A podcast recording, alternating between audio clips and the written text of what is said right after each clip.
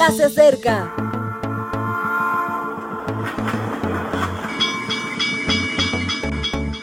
Partimos ya.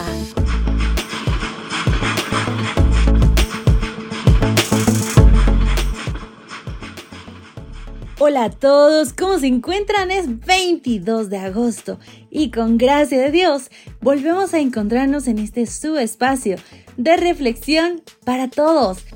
Hoy iniciamos con nuestra lectura de Salmo 90, 14.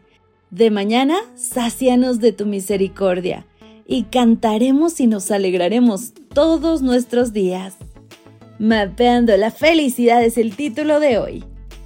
Según una encuesta Gallup realizada en Estados Unidos, el perfil de la persona más feliz de este país responde a alguien alto de origen asiático, judío, de unos 65 años, casado y con hijos, que vive en Hawái.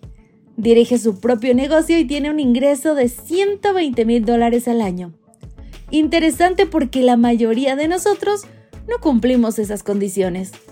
Entonces, ¿no podemos ser felices? Por supuesto que sí.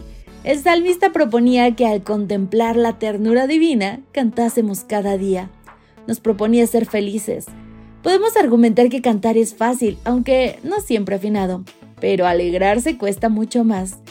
Pues bien, te propongo algunos consejos para que identifiques, fortalezcas y proyectes la felicidad. 1. Descubre espacios de felicidad. Es muy importante que detectemos qué es lo que nos genera felicidad a nosotros y a la gente que nos rodea. Para ello debes comenzar preguntándote, ¿qué me hace feliz? ¿Lo que me hace feliz es bueno para mí? ¿Cómo puedo incrementar mi felicidad? Te sugiero que luego pienses en tres personas a las que quieres. Pueden ser familia, pareja o amigos. Realiza las mismas preguntas con cada uno de ellos. Y por último, atrévete a identificar a alguien a quien no aprecies demasiado.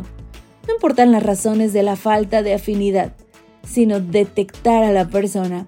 Pues bien, hazte las mismas preguntas con relación a ella. Este ejercicio te permitirá detectar los espacios de felicidad que te son relevantes. Sí, los de tus adversarios también te son relevantes a ti. 2. Posiciona la felicidad. Estamos acostumbrados a comentar lo que nos va mal, los problemas que tenemos, los desafíos que nos encontramos cada día. No lo hacemos tanto con las situaciones positivas que nos acontecen. Ese hábito poco a poco desdibuja nuestra realidad. Hemos de esforzarnos por verbalizar los momentos de felicidad que vivimos.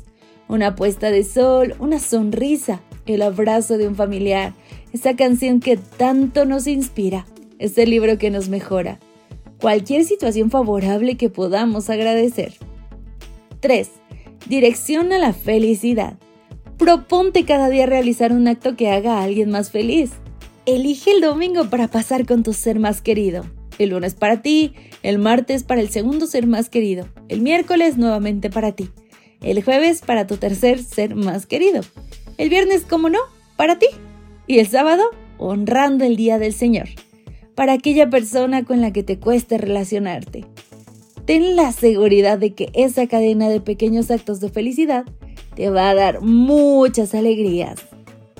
Mi querido amigo, no tienes que concentrar todo el fin de semana. Todos los días puedes dedicar un momento para ser feliz, para buscar a esas personas que te llenan, para ser esa persona que llena a otros.